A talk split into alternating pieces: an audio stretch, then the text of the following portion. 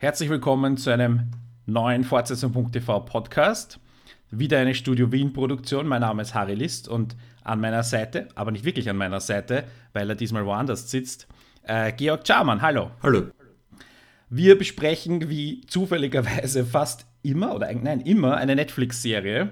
Wie fast immer was Lustiges. Und weil es eine Judd Apatow-Serie ist, haben wir uns unseren Senior Apatow Correspondent im Team, Markus Kitzinowski, dazugeholt. Hallo Markus.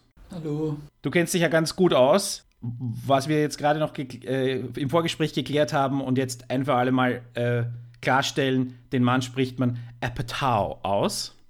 Wie habt ihr das bisher geglaubt, dass man den ausspricht? Apatow, habe ich immer gesagt. Hätte ich auch gesagt, ja. Ja. Ich werde ein Video dazu stellen, wo seine Frau sagt, wie man das ausspricht, so als Beweis. Äh, Markus, erzählst du mal ein bisschen was über ihn und ich sein Werk? Ich habe ja durch sein Gesamtwerk durchgeguckt, genau. Allerdings nicht für diesen Podcast, schon, sondern schon in den vergangenen Jahren. Äh, er ist ja einer der erfolgreichsten Produzenten und Regisseure von Komödien, Kinokomödien, die es in Hollywood zurzeit gibt. Ähm, seine bekanntesten Filme wahrscheinlich, ja, die haben auf Deutsch ja immer so schreckliche Namen. Jungfrau 40 männlich sucht und beim ersten Mal Knocked Up heißt er, glaube ich, im Original. Äh, den Brautalarm hat er unter anderem produziert, nicht selber gedreht.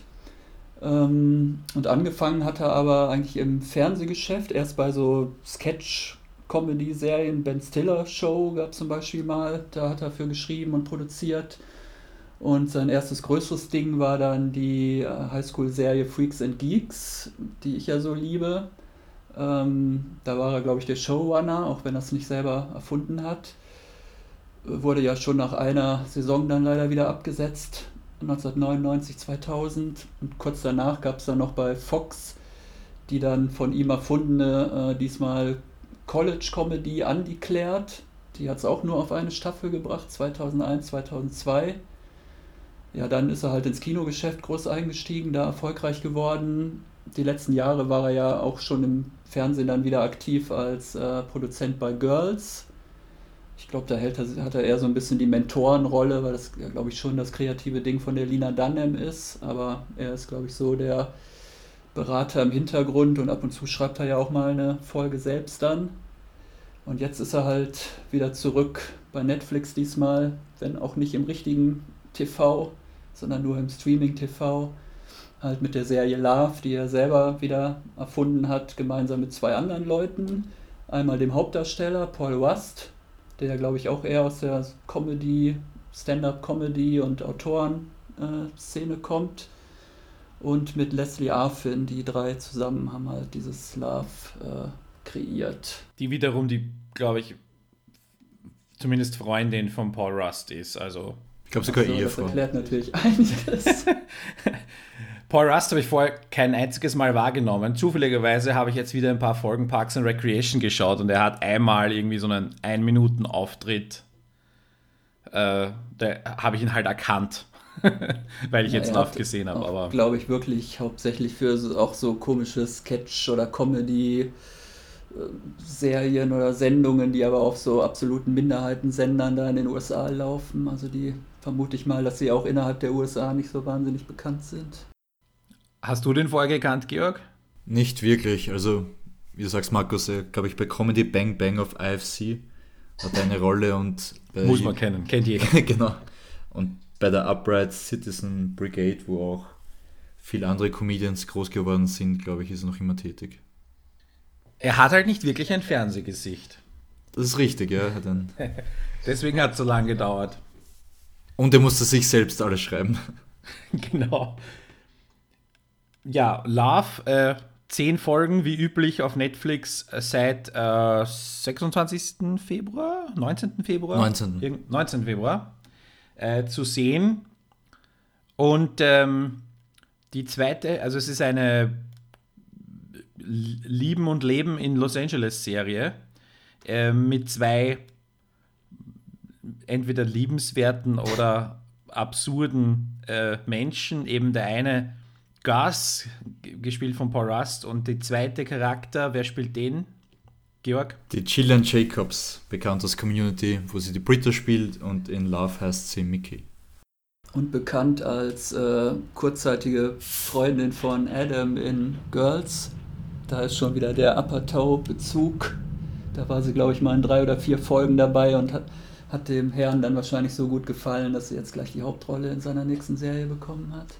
Und hat ihn Richtung Star Wars vertrieben aus der Serie. Er ist immer noch dabei. Adam Driver ist immer noch dabei. Achso, ich habe aufgehört nach der vierten, glaube ich. Was war die Folge, wo sie äh, zu viert äh, auf dem Land einen, ein Wochenende verbringen und diesen lustigen Harry Nielsen-Song singen? You're Breaking My Heart. Und sich alle unheimlich verkrachen und sich sagen, was sie sich schon immer mal sagen. Ja, wollen. genau. Das war die letzte Folge, glaube ich, die ich gesehen habe.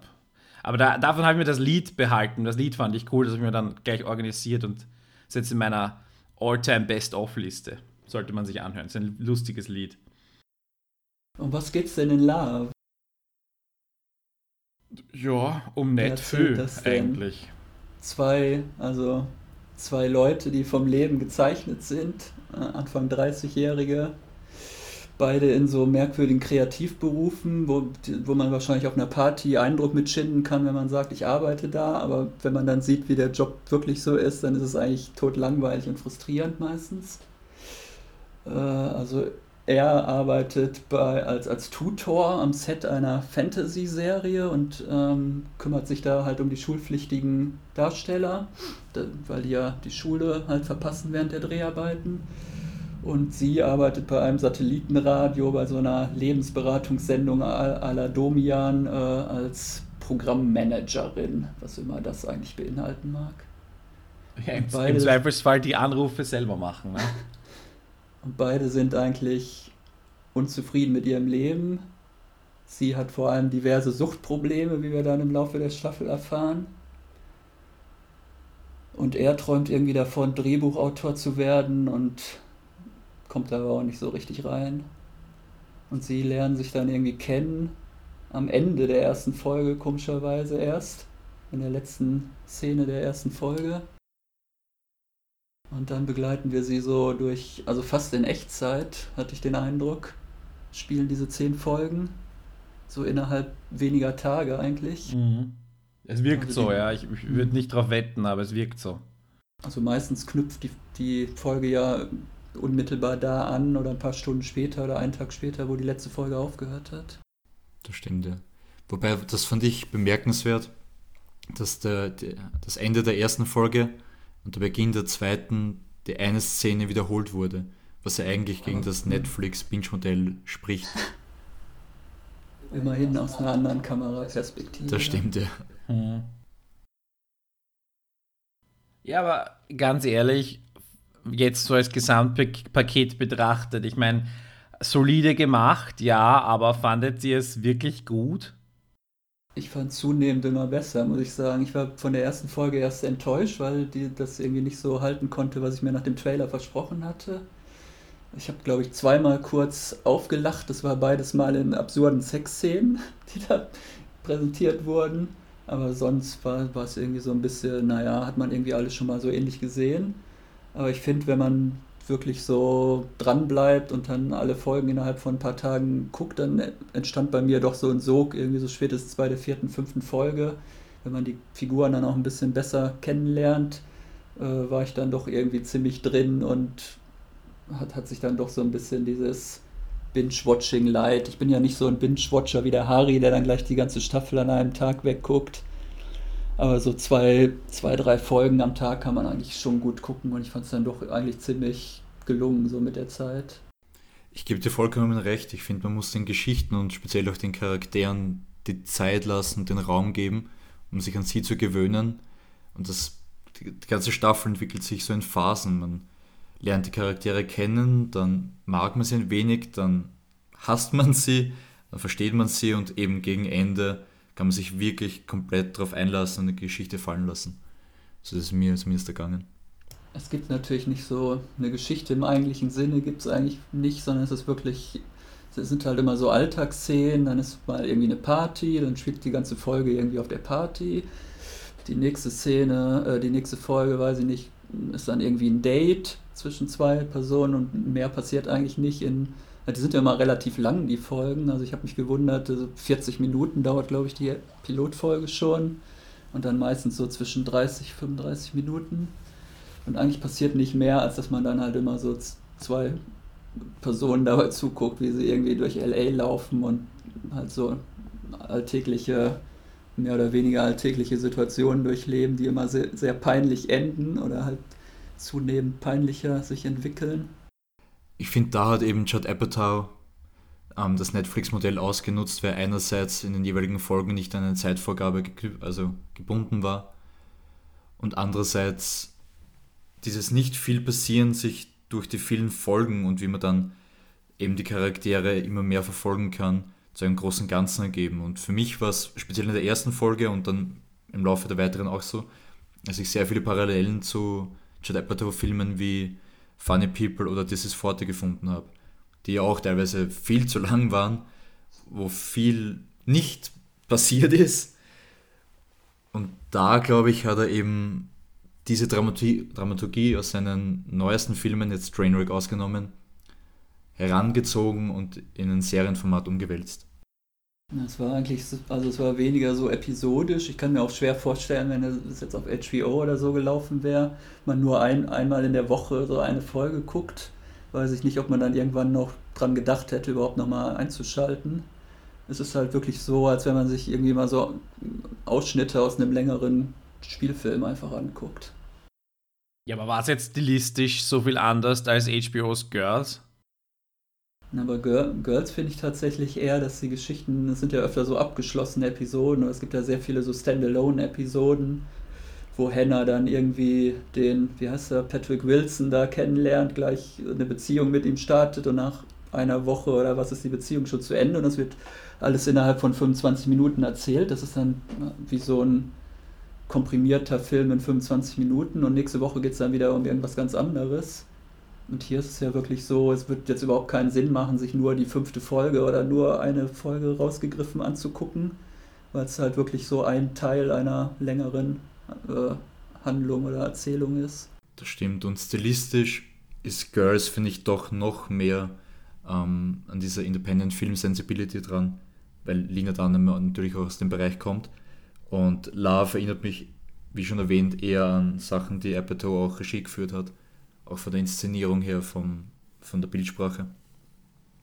Wo das sind ja relativ bekannte Regisseure teilweise. Ich hatte mich gewundert, wer da im, im das, Vorspann immer so steht. Ich habe mich ich hab so gefreut, Entschuldigung, wenn ich dich unterbreche, aber in der sechsten Folge war Joe Swanberg der Regisseur, der einer meiner ganz großen Helden ist und kommt eben aus der Mumblecore-Branche macht inzwischen schon größere Sachen, aber dass der bei einer, also ich sage mal Fernsehepisode im weitesten Sinne Regie führt, das mich so, schon ein wenig geflasht und dann gleich darauf Steve Buscemi und die Folge darauf Michael Showalter. Und John Slattery haben wir, glaube ich, noch zweimal. Genau. Ja, voll. Also bekannte Namen, die aber jetzt nicht sofort einem einfallen würden, wenn man daran denkt, wen lasse ich meine Episoden inszenieren. Du könntest nur kurz erklären, was Mumblecore ist, weil das frage ich mich schon. Das liest man ja immer wieder. Ich habe immer noch nicht, also ich habe noch kein richtiges Beispiel dafür gefunden. Ich habe, glaube ich, noch keinen dieser Filme gesehen. Also begonnen hat es um 2005 und einerseits stilistisch sind das Filme, die äh, digital gedreht wurden, mit minimalstem Budget bis maximal 3000 Dollar. Eigentlich fast alles improvisiert. Es ging um Geschichten von ähm, gebildeten Mitte 20-Jährigen und ihre Liebes- und Lebenswirrungen und Irrungen. Im Endeffekt eh das, was Love auch ausmacht, nur halt auf höherer Qualität, was Mainstream-Inszenierung betrifft. Und Mumblecore hat halt damals, wie diese Videotechnologie rauskommen ist, einfach gesagt, sie drehen ihre Geschichten, die sie beschäftigt, mit einer extrem losen Dramaturgie und eben vorbei weg an allen Konventionen und das war eine Zeit, wo Independent Film schon ad absurdum geführt worden ist, nachdem Miramax und alle groß aufgestiegen sind. Es sind Leute gekommen, die haben wirklich unabhängig gedreht. Und da können zum Beispiel auch die Duplas-Brüder dazu, die Togetherness gemacht haben, mhm. die in, also wo der Jane Transparent mitspielt. Und die drücken jetzt auf ihre eigene Weise Hollywood den Stempel auf. Also an Togetherness hat mich die Serie jetzt hier auch so ziemlich erinnert, so, also vom, von der Erzählweise. Außer dass die Figuren da, glaube ich, noch älter sind. Das sind dann schon um die 40-Jährige. Hier sind es noch zehn Jahre, sind sie noch zehn Jahre jünger. Aber auch schon irgendwie so vom Leben enttäuscht und haben irgendwie so den, ein, äh, den Eindruck, was wir, was wir uns in der Jugend vom Leben versprochen haben, hat sich irgendwie mit 30 nicht erfüllt. Bei Love, wie du sagst, das sind sehr ähnliche Themen, nur stehen die noch vor den Enttäuschungen oder sind gerade mittendrin beziehungsweise wissen beide, glaube ich, nicht, was sie wirklich wollen oder sich vorstellen würden. Weil das Gas Drehbuchautor werden will, ist er für ihn eigentlich nur der naheliegendste Traum, weil er jetzt gerade bei dieser Fernsehshow Wichita mitarbeitet. Und das für ihn das ist, was er sich am ersten ausmalen kann, als Traum der Drehbuchautor zu werden. Und bei Mickey ist es sowieso nur am Suchen, irgendwo einen Halt zu finden. Ich habe mich ja gefragt, ich habe irgendwer hatte die Kurzzusammenfassung in der Kritik geschrieben, eine Variation des Themas unattraktiver Mann trifft attraktive Frau. Äh, oder ähm, vielleicht auch netter Typ oder zu netter Typ trifft durchgeknallte Frau. Äh, wie ist euch das ergangen? Also, die sind ja nicht wirklich sympathisch, zumindest am Anfang nicht. Also, die machen's, ich fand, die machen es den Zuschauern nicht gerade leicht, sie sympathisch zu finden. Diese Variation macht sie, finde ich, so spannend, weil im ersten Augenblick natürlich das, die attraktive Frau und den nerdy nice guy. Und wie sich halt herausstellt, ist er gar nicht so nett und will es auch nicht sein, auch nicht für sie sein. Und sie wird immer unattraktiver, indem man immer mehr auch ihre schwachen Seiten sieht. Und da habe ich einen Artikel gelesen, was interessant war, dass ihr Charakter so eine Variation dieses Indie-Schemas Manic Pixie Dream Girl ist. Das sind so überlebensfreudige Frauen, die in das Leben eines lethargischen Mannes treten und aus irgendeinem Grund Gefallen an dem haben, das in keinster Weise nachvollziehbar wäre und dem dazu ermutigen, sein Leben wieder in die Hand zu nehmen. Das war also ein, ein Trope in den Indie-Rom-Coms von Elizabethtown bis über Garden State und dergleichen. Und jetzt haben wir eben diese selbstdestruktive, dieses selbstdestruktive Cool Girl, das den Mainstream-nerdy Guy findet. Falls das irgendwie nachvollziehbar ist. Aber vielleicht, ja. Harry, ja, absolut. Du... Es ist halt, also ich persönlich muss einfach sagen, ich, ich meine, ich habe es mir halt angeschaut und es war halt für mich eine nette Abendunterhaltung drei Tage lang, ja. Äh, also das ist für mich inzwischen so eine, das ist so eine klassische äh, Hirnabschaltserie inzwischen. Ich habe überhaupt kein Bedürfnis, diese Geschichte irgendwie sich entwickeln zu sehen oder so. Es ist keinerlei Spannung. Es gibt halt ein paar Momente, wo sie Dinge besser machen als andere Serien. Es gibt halt ein paar Momente, wo sie Dinge schlechter machen. Es ist natürlich nicht, als Gesamtpaket natürlich nicht, nicht wirklich äh, zu verurteilen. Aber ehrlich gesagt brauche ich nicht noch mehr Serien davon. Und ich habe irgendwie das Gefühl, ich habe davon schon viel zu viele gesehen. Also ich, in, in dem Sinne habe ich mir gedacht, das war jetzt aber echt nichts Neues.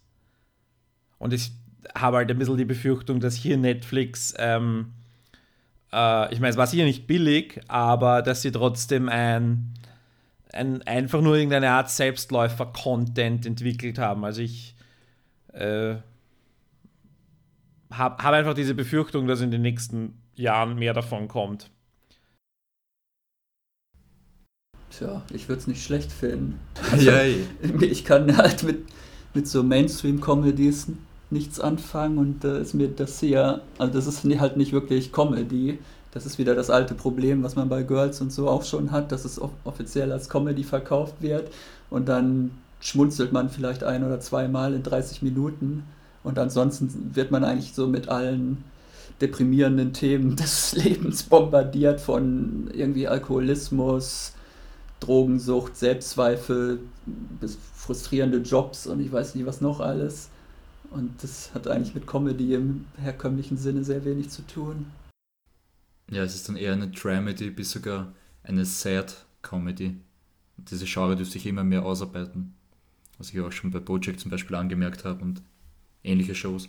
Und die zukünftige Netflix-Show Flaked am dem 11. März rauskommt mit Will Arnett, wirkt ja auch genauso wieder, wenn man sich den Trailer ansieht, wie eine Sad Comedy. was vielleicht noch am ehesten in die Richtung Comedy geht, sind dann wirklich diese, zum Beispiel in dieser Dating-Folge, wo Gus ja dann mit der Mitbewohnerin von äh, Mickey da ins Restaurant geht und wirklich alles von Anfang an alles schief geht, was nur schief gehen kann. Und dann steigert es sich immer mehr und dann äh, wird es halt wirklich schon schmerzhaft zuzusehen und dann kommt zum Schluss irgendwie diese Szene, wo er da fast an seinem, ich weiß nicht, was hat er da bestellt, an irgendwas erstickt er fast. Dann kommt der Kellner, da wendet den Heimlichgriff an und dann denkt man, das ist jetzt eigentlich schon der Gipfel der Peinlichkeit, schlimmer kann es nicht mehr werden und dann äh, gucken eh schon alle Leute und dann übergibt er sich aber noch mitten im Lokal dann natürlich so ausgiebig, was auch so typisch Shut Apatow ist, finde ich. Dieses, dieser physische Humor oder dieses Spiel mit irgendwelchen Körperflüssigkeiten. Und ja, in dem Moment, wo, halt der, wirklich, wo, ja. wo, der Witz eigentlich schon vorbei ist, äh, weil ich meine, du könntest sagen, okay, er, er, er, er erstickt fast und es kommt halt dieses Heimlichmanöver und die Olive fliegt durch den Raum und es ist eh schon peinlich genug oder so. Aber Judd Apatow dreht dann immer noch ein, zwei Sequenzen weiter. Genau. Und das, und das ist. Kennt man ja auch aus seinen Filmen, wo, weiß ich nicht, Knocked Up und so oder Bridesmaids halt immer dieses noch einen draufsetzen und irgendwie überhaupt keine Rücksicht auf guten Geschmack mehr äh, nehmen, was mir eigentlich ganz gut gefällt. Also ich finde es ehrlicher als in so diesen Standard Hollywood Romcoms, wo man sich das halt einfach nicht trauen würde. Weil du schon angesprochen hast, ich finde die Bertie, die Mitbewohnerin von der Mickey, fast das Highlight der Show. Also sicher einer der wenigen total sympathischen Charaktere, die auch super gespielt ist. Ja, aber wir wollen bitte nicht so tun, als hätte sie eine echte Funktion, oder? Das ist, äh, da haben sie eine australische Comedian gecastet, die aus keinem nachvollziehbaren Grund Australierin ist, also in der, in der Handlung der Serie, sondern das war reines äh, Marketing-Casting und nicht eine, eine tatsächliche Figur mit Funktion und eine, ein Charakter, der wo es einen Sinn hat, dass sie A, diesen Job hat, B, diese Nationalität hat oder so. Also das. Also da würde ich dir in vielen Punkten widersprechen. Einerseits, weil sie ja über den Job dann in den späteren Folgen jemanden kennenlernt. Zweitens glaube ich, dass sie Australierin ist, ist ja, es geht nur darum, dass sie in LA fremd ist und sich dort mal zurechtfinden muss. Und drittens, wiederum in der letzten Folge, hat sie dann auch eine, eine Szene, die viel widerspiegelt. Erstens, wie Romcoms gesehen werden und wie Love nicht in dieses klassische Romcom-Gebilde reinfällt. Und man kann da, also ich nehme da eh nicht zu viel hinweg, wenn ich sage, sie geht auf eine Studiotour und redet dann ewig lang über diese Romcom The Holiday mit Jack Black, Kate Winslet, Cameron Diaz und wird dann von Mickey stehen gelassen während der Tour und ist dann in diesem Souvenirshop und meint, sie hätte gern irgendwas gefunden, das sie daran erinnert, dass nach einem wirklich schlechten Tag das, das Glück auch irgendwo gefunden werden kann. Und das nehme ich hier dann schon. findet nur das T-Shirt in sechsfach XL oder so. Und das nehme ich hier als Charakter dann diese Ehrlichkeit schon ab. Ich würde auch widersprechen, dass sie keine Funktion hat. Ähm, das fand ich auch so typisch Apatow, dass irgendwie immer so die, das soziale Umfeld der Hauptfiguren sehr stark reinspielt. Also Gus äh, hat, ist irgendwie ein Freak, hat aber irgendwie so einen relativ großen Freundeskreis, mit dem er sich dann immer in seinem Apartment zu so merkwürdigen äh, sozialen Aktivitäten äh, verabredet, wie zum Beispiel wir finden Titelmelodien für Filme, die keine Titelmelodie, äh, kein Titellied haben. Das sind dann halt auch immer die gleichen Freunde halt, die wir dann immer irgendwie wieder treffen. Und äh, bei Mickey ist es dann halt diese Mitbewohnerin, die da so ein starker sozialer Bezug ist. Und das spielt ja auch in den Apatow-Kinofilmen immer eine ganz starke Rolle, dass man dann immer, dass sie immer irgendwie die Hauptfiguren entweder in einer Wohngemeinschaft wohnen oder halt äh, stark in so einem Freundeskreis involviert sind und wir dann teilweise eigentlich mehr, dann driftet manchmal die Handlung so völlig ab in den Film, dann geht es plötzlich 20 Minuten irgendwie um irgendwelche Freunde der Hauptfiguren und gar nicht mehr um die eigentliche ja, zum Beispiel in Knocked Up ist das, glaube ich, ganz stark. Dann sehen wir da irgendwie die ganzen Freunde von Seth Rogen und irgendwie gar nicht mehr die Catherine Heige. Und das ist, glaube ich, auch sowas, was dem Apatow immer sehr am Herzen liegt, diese, dieses soziale Umfeld der Figuren näher zu beleuchten. Das sehe ich genauso und speziell bei Freaks and Geeks, dass er eigentlich ein Ensemble-Dramedy ist, wo es dann Episoden gibt, wo ein Charakter vielleicht eine Szene hat, wenn überhaupt.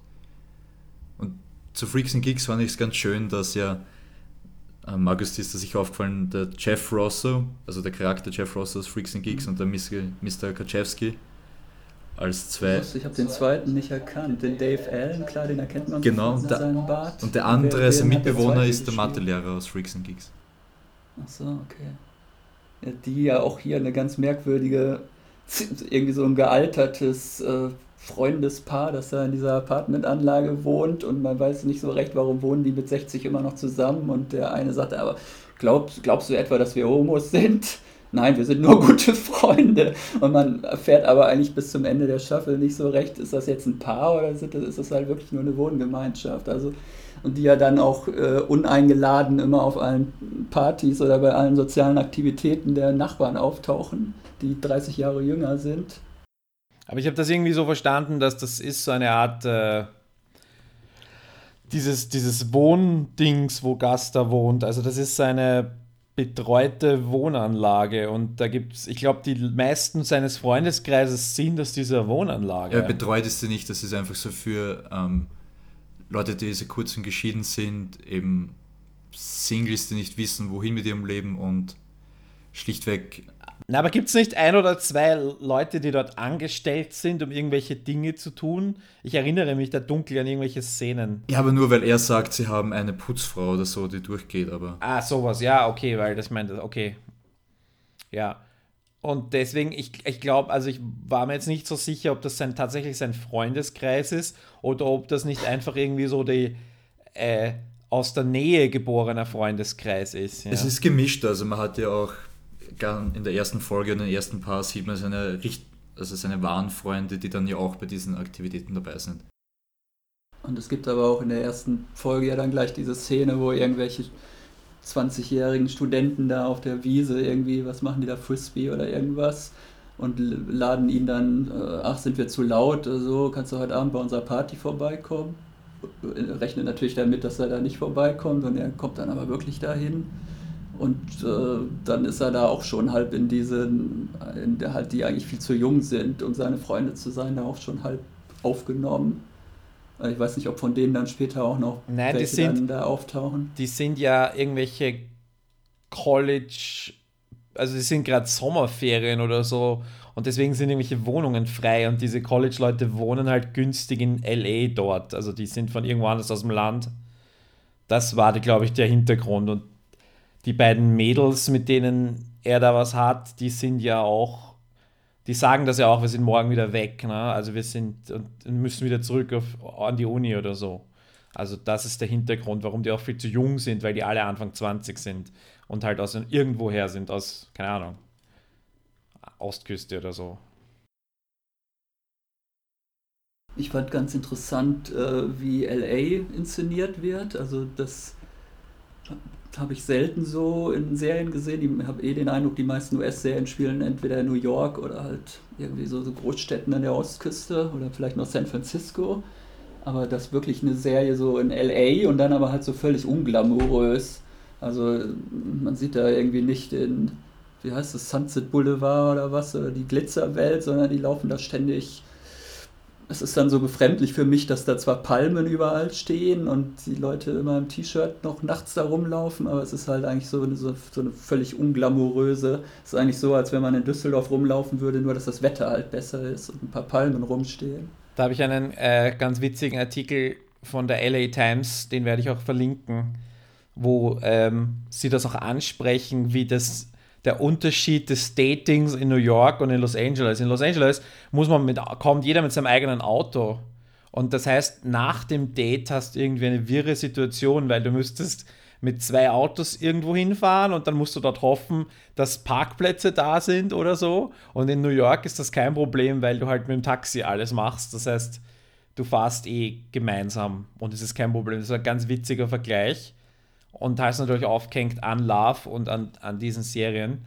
Aber ich also Los Angeles und New York sind die zwei Städte, wo eigentlich fast alles spielt, außer es ist in irgendeiner undefinierten Vorstadt. Aber das hat natürlich auch äh, Wirtschaftsgründe im Hintergrund, dass einfach New York und, und Los Angeles die zentralen Filmförderer äh, sind. Ich glaube auch, dass Apatow einfach sehr stark mit LA und Kalifornien verwurzelt ist. Also dass er dort die Geschichten findet, die ihn interessieren und spezifischer noch, die, der Gast arbeitet ja im, im Filmbusiness. Also man hat teilweise wirklich Einblicke, zum Beispiel in den Writers Room, den gab es seit 30 Rock in der Form nicht mehr, wo es auf der einen Seite voll interessant ist, weil das jemand eben zeigt, der wirklich weiß, wie es hinter den Kulissen abläuft. Und andererseits finde ich es ein, ein wenig schade, dass immer nur diese solche Themen behandelt werden. Oder solche Lebenswelten und Arbeitswelten. Aber es ist schön, dass beide ja. Charaktere tatsächlich einer Arbeit nachgehen und nicht einfach nur sich um Liebesdinge kümmern und das Geld fliegt vor ihnen wieder her und das weiß niemand woher. Ich muss jetzt ein bisschen vorgreifen auf meinen nächsten Artikel, den ich schon im Schreiben bin. Und da, da geht es für mich halt genau um das. Dies, das sind alles irgendwie noch nicht äh, im Business angekommene Leute, die jetzt ihren ersten ihre erste Serie machen und sich selber auch noch spielen. Sie schreiben nicht nur sich selber, sondern sie spielen sich selber. Weil dieser Paul Rust ist ja, also die, die, das, was er da mit Mickey erlebt, ist ja auch nur das, was er mit der Leslie Arfin erlebt hat, irgendwann einmal. Also, äh, ich muss ehrlich sagen, diese, diese, äh, Bio, ich weiß nicht, Biografie-Serien, da hängen mir auch ein bisschen zum Hals heraus und ich habe da noch eine ganze Reihe an Beispielen und es müssen nicht, also es sind natürlich meistens Filmleute, meistens Autoren oder Schauspieler oder es sind Comedians. Ich meine, wir haben ja schon Master of None besprochen, das war ja de facto auch nichts anderes. Bei Master of None muss ich halt wirklich dazugeben, dass das unter all diesen gleichen Serien einfach eine unfassbare Perle war. Aber das habe ich bei Love einfach das Gefühl nicht. Das habe ich auch nicht bei Casual oder, nein, Casual ist ein schlechtes Beispiel, Difficult People oder, äh, ihr lest das dann. Ich habe eine ganze Liste an Beispielen. Oder You're the Worst, auch in Los Angeles übrigens. Da geht es halt um einen Autor also, hm. Was hast du von Apatow erwartet? Ich meine, er hat einen, so einen Drei-Stunden-Film namens Funny People gemacht. Ja, Apatow, um Apatow ist nicht das Problem. Stand-Up-Comedian werden wollen. Apatow ist nicht das Problem, Paul Rust ist das Problem. Paul Rust ist offenbar nicht in der Lage, hat, hat offensichtliches Talent, aber ist offenbar nicht in der Lage, jetzt mal was komplett, etwas tatsächlich Originäres zu schaffen. Und es ist nicht nur Paul Rust, der nicht in der Lage ist, sondern ich meine, bei Girls habe ich ja auch irgendwie das Gefühl, da ist eine, eine Künstlerin, eine Autorin, eine Schauspielerin. Ich meine, nichts anderes ist, ist Lina Dunham in echt und in ihrer Rolle. Also ich meine, die unterscheiden sich auch nicht so gravierend. Natürlich ist es immer eine fiktionalisierte Variante. Kein Mensch spielt sich eins zu eins. Völlig klar. Natürlich ist es immer eine Variante. Aber äh, muss das sein? Warum nicht dieses Talent nehmen und daraus wirklich was, ja, Originäres schaffen? Ich glaube, es ist schwierig einfach auch mit dem Ansatz, weil mir oft gesagt wird, write what you know. Und wenn man halt wenig anderes kennt oder etwas, was ja beim Schreiben noch dazu kommt, umso spezifischer man was schildern kann, umso interessanter wird es. Und natürlich kann man das spezifisch schildern, was man gut kennt. Und wenn man sich dauernd in dieser Welt aufhält, dreht man sich immer nur im Kreis in Wirklichkeit. Das ist doch schon der Ratschlag, den der Ed in ausgerechnet Alaska bekommt. Schreib über das, was du kennst, nämlich über das Leben eines Native American in Alaska. Das ist Stimmt. was Interessantes. Aber den, nein, den Ratschlag habe hab ich immer schon gehört und äh, ich meine, ich bin da nie, nicht so tief in der Filmbranche drin, aber trotzdem ist natürlich, und es macht ja auch in gewisser Weise Sinn, aber schreib etwas, was du kennst, heißt nicht, schreib die, schreib in den, in den zwei Kilometern Umkreis deiner Wohnung in der Gegenwart und äh, schreib nieder, ein, schreib ein Tagebuch und fiktionalisier dann dein Tagebuch. Also das, das ist für mich kein, kein Argument, weil wenn ich jetzt zum Beispiel sage, eine, wenn wir, weil du schon 30 Rock vorher erwähnt hast, 30 Rock ist auch hat Tina Fey auch eine Welt porträtiert, die sie kennt. Aber das hat sie in einer unfassbar herrlich absurden Art gemacht. Und Amy Pöhler kannst du mir nicht erzählen, dass die irgendeine Ahnung von, von äh, Kleinstadtpolitik hätte oder und die Autoren, die das gemacht haben, sondern die haben tatsächlich was relativ Neues da gemacht im Parks and Recreation und es war einfach nur herrlich. Natürlich, es ist ja nicht, nicht nur solche Fälle. Kimi Schmidt. Haben Sie auch keine Erfahrung damit, wie es ist, von einem Kult-Cult-Leader im Bunker gefangen gehalten zu werden? ist genau das Gleiche. Also da funktioniert das irgendwie. Ist es ein Generationenunterschied? Sind Tina Fey und Amy Poehler, äh, sind das schon so gefestigte Künstlerinnen tatsächlich, dass sie da zwei, drei Schritte weitergehen können? Auf der anderen Seite muss ich halt sagen, die anderen Beispiele, die ich vorher erwähnt habe, äh, Difficult People äh, produzieren sie ja, also Amy Poehler produziert das. Also sind sie da auch ein bisschen mitverantwortlich und mit ihrer Mentorenrolle dem unter Anführungszeichen Nachwuchs, der halt äh, ja unter die Arme greifen, wie du sagst, diese Mentorenrolle. Und sie produzierte auch Broad City, glaube ich, wo es auch um nichts anderes geht als zwei junge Mädelfrauen, die nicht wissen, was sie mit ihrem Leben anfangen sollen. Und das wirkt mir auch sehr autobiografisch. Absolut. Aber wie gesagt, auch hier muss ich dann schon wieder auch wieder ein bisschen die ähm, ich meine, natürlich, wenn ich meine eine Reihung vornehme, ist das natürlich höchst subjektiv. Und wenn ich sage, Master of None gefällt mir besser und Broad City gefällt mir besser als Love oder Difficult People oder Casual oder, äh, oder sowas, dann kann das natürlich jemand anderer bestreiten. Aber ich meine, auch Bojack Horseman fällt in dieses Schema rein. Aber Bojack Horseman ist ganz was anderes. Stilistisch, ich meine, das haben wir eh schon besprochen. Es geht wahrscheinlich nur darum, wie, wie kann man sprechende Pferde kennst du so, die im Showgeschäft arbeiten. wie kann man es interessant gestalten? Weil es gibt sicher 50% aller Webserien handeln von zwei Jungschauspielern, die versuchen in New York oder in LA eine Karriere zu machen und zusammen wohnen und lustige Sachen passieren. Und wenn du das interessant machen kannst, ist es sicher sehenswert, aber in vielen Fällen ist es natürlich nicht so. Speziell jetzt No-Budget-Webserien, was Broad City in Wirklichkeit ja auch zu Beginn war.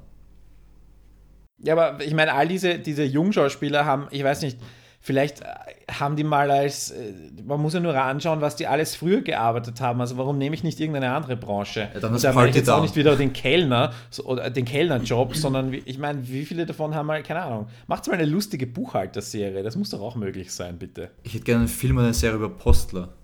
Das trage ich schon sehr lange schwanger, die Idee, weil ich bei der Post gearbeitet habe, zwei Sommer lang. Ja, unterschreibt man schon. Ich spiele den dicken Kollegen, der nur saufen tut den ganzen Tag. Woody Allen macht seit 40 Jahren Filme über Intellektuelle in New York, die irgendwie in den Medien als Autor arbeiten und am Leben verzweifeln. Also was ist, ja, eh. ich finde das nicht grundsätzlich schlecht, also über was zu schreiben, was man kennt. Ja. Wobei bei Woody Allen muss ich persönlich sagen, dass ich inzwischen auch leicht übersättigt bin. Ja, ich glaube aber seine Serie, die er da, falls die jemals wirklich verwirklicht wird, die er da für Amazon macht, die wird genauso aussehen wie halt, als wenn man Manhattan oder den Stadtneurotiker auf die fünffache Länge gestreckt hätte und in Episoden zerteilt hätte. Ja, ganz sicher, also. ganz sicher wird die so ausschauen. Beziehungsweise mit so Sachen wie When in Rome oder Rome in Love, so heißt die, die waren ja als Film schon episodenhaft erzählt. Also ich glaube, das wird einfach nur noch ein wenig länger machen ich würde an seiner Stelle mich von den Städten bezahlen lassen. Und er würde einfach so quasi Reisen mit, mit Filmemachen verbinden und einfach immer so ein halbes Jahr in, in schönen Städten verbringen. Ich bin auch stark dafür, dass Wien ihn einmal einkauft äh, für so einen Film, aber. When in Wien. When in Wien. Filmen wir bevor ja. Sunrise. Das ist zwar nicht von Woody Allen, aber genauso ein amerikanischer Filmemacher mit Legendenstatus inzwischen. Was ist denn hier mit den, mit den vorherigen Serien von Apatow? Ist es nicht, ist nicht Love wie so ein Abgesang auf die äh, Highschool-Zeit in Freaks and Geeks? Sind das jetzt nicht die erwachsen gewordenen Figuren eigentlich, die jetzt aus den vorherigen Serien? Es gab ja so eine Steigerung. Erst Highschool, dann College und jetzt sind sie so Anfang 30. Nein. Also Freaks and Geeks fand ich ja, war ja wirklich eine, eine schöne Pubertätsserie äh, über auch zwei, einfach zwei verschiedene Gruppen. Und es wirkt natürlich, ich meine, Freaks and Geeks ist ja auch irgendwie so die Fortsetzung.tv Hausserie Nummer zwei nach The West Wing oder so, die wir die immer, die wir, Lieblingsserie, die wir immer erwähnen. Äh, ja. Und undeclared war dann, naja, war, undeclared war der logische Nachfolger von Freaks and Geeks, aber ich würde Love dann doch nicht in der Gegend verorten, persönlich. Ich glaube, Love ist eher knocked up mit realistischen Gender-Figuren ähm, auf Serienformat. Und ohne Seth Rogen. Ja, sagen wir jetzt, Seth Rogen ist Gus und Mickey ist Catherine Heigl. Nur, dass in beiden Richtungen extremer ist. Gus ist noch mehr ein Nerd und Mickey ist halt also ihre eigenen Probleme und ist nicht nur diese äh, Fassade an Frau oder an Frauenfigur. Und das, das finde ich schon ganz schön, vor allem weil ja Apatow, Apatow ähm, noch mehr Paul Feig, mit dem er ja Freaks and Geeks gemacht hat, immer mehr in dieses Genre der unter Anführungszeichen weiblichen Comedy geht und da sich aber wirklich ernsthaft an die Rollen macht und Figuren schafft, die es auch so im echten Leben gibt, übertrieben gesagt natürlich. Aber es sind nicht nur Frauen aus Männerperspektive, sondern teilweise ernstzunehmende weibliche Charaktere. Und das ist Mickey auch. Brauche ich mehr davon? Ich eigentlich nicht. Ich meine, und vor allem die zehn Folgen, ich, wie gesagt, ich hätte es ganz nett gefunden, wenn man diese 30 bis 40 Minuten in, in äh, eventuell in 20 Folgen zerlegt hätte. Also mir gehen diese 10 Folgen Mini-Pakete eigentlich. Mir ist es zu wenig. Also Nein, das klingt jetzt echt wie dieser Woody Allen-Witz, äh, der Kuchen schmeckt unmöglich und dann sind die Stücke noch viel zu klein. Also ja, ja. du willst eigentlich das nicht, nicht mehr davon sehen und dann waren es dir aber zu wenig Folgen, oder wie? Nein, ich sage, in dem Moment, wo du es anschaust, ist es eine nette Unterhaltung.